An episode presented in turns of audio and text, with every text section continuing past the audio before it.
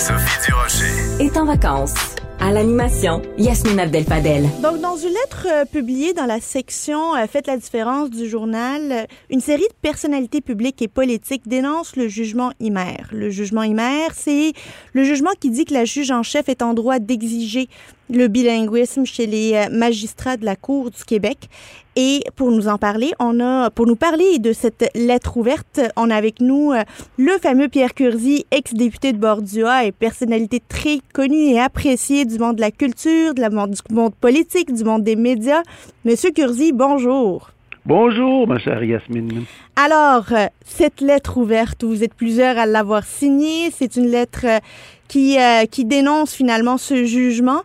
Euh, mais je me dis, on vous demandait également une motion de la part de l'Assemblée nationale. Il y a déjà eu une motion qui a été votée il y a deux semaines unanimement euh, à l'Assemblée nationale. Vous ne trouvez pas que ça va assez loin? Ben, on pense que c'est un point important.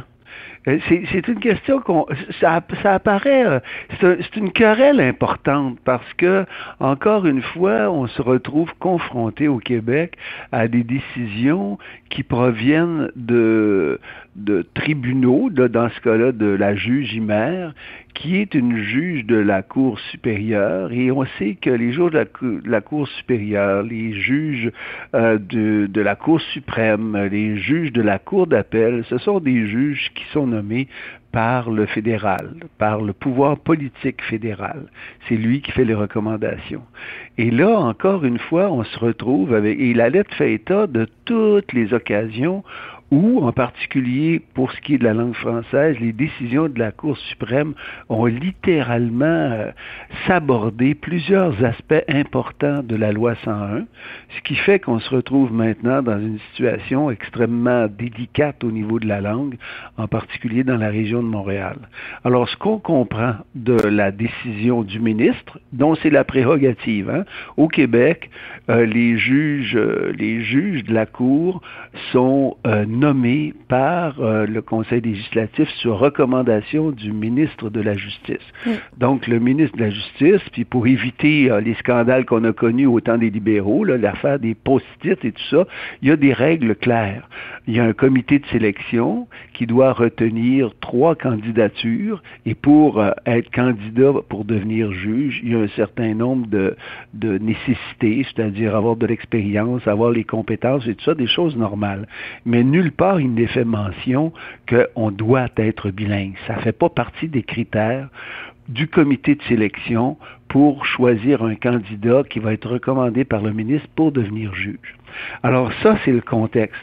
Et là, tout d'un coup, la juge, de, la juge en chef de, de la magistrature dit, non, non, vous allez euh, utiliser le critère du bilinguisme. Mais, M.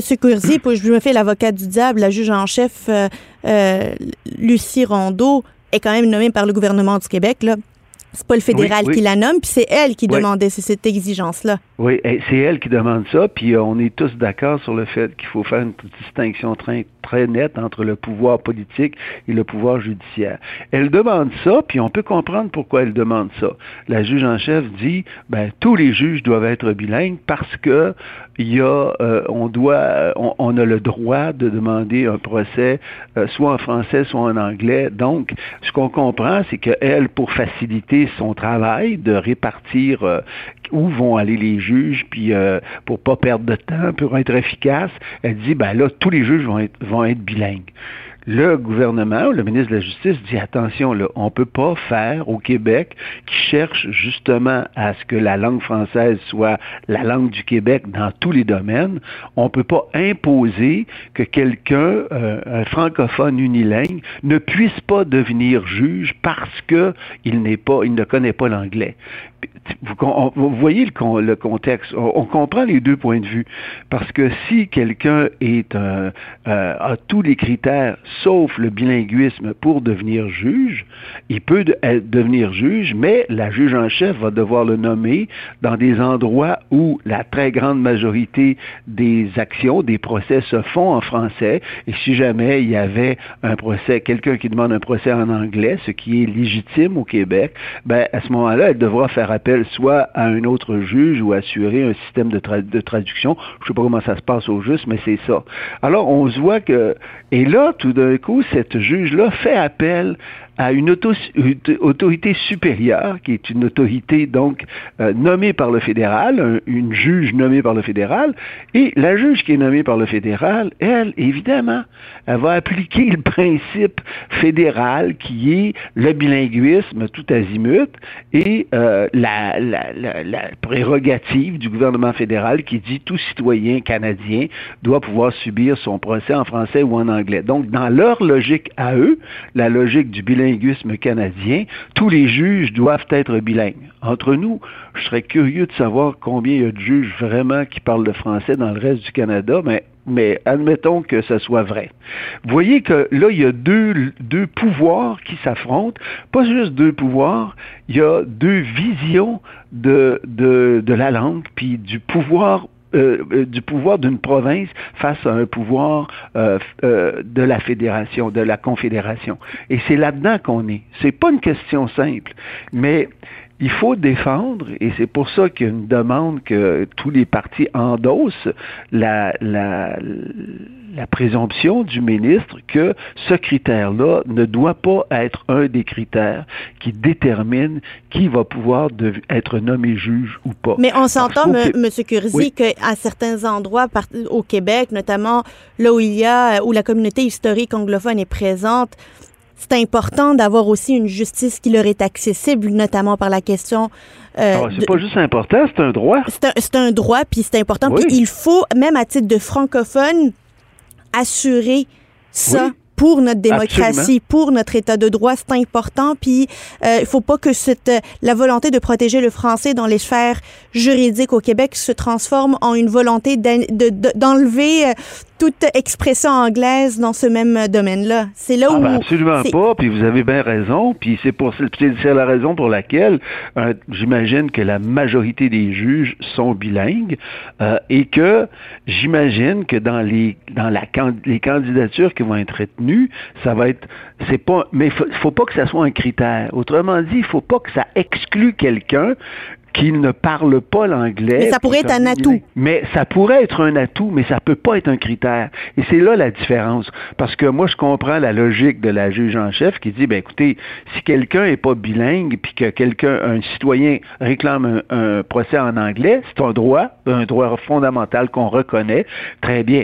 À ce moment-là, si j'ai un juge unilingue francophone, qu'est-ce qui va se passer? Je vais être obligé de faire appel à un juge bilingue euh, ou, à, ou alors, je sais pas, peut-être d'autres modes, modes là, peut-être qu'il y a de la traduction possible, mais je pense que c'est sûr que ça va compliquer un petit peu sa tâche dans la répartition.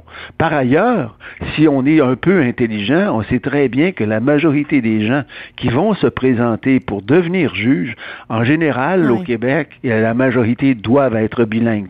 Ça m'étonnerait qu'il y en ait beaucoup qui aient juste l'unilingue francophone.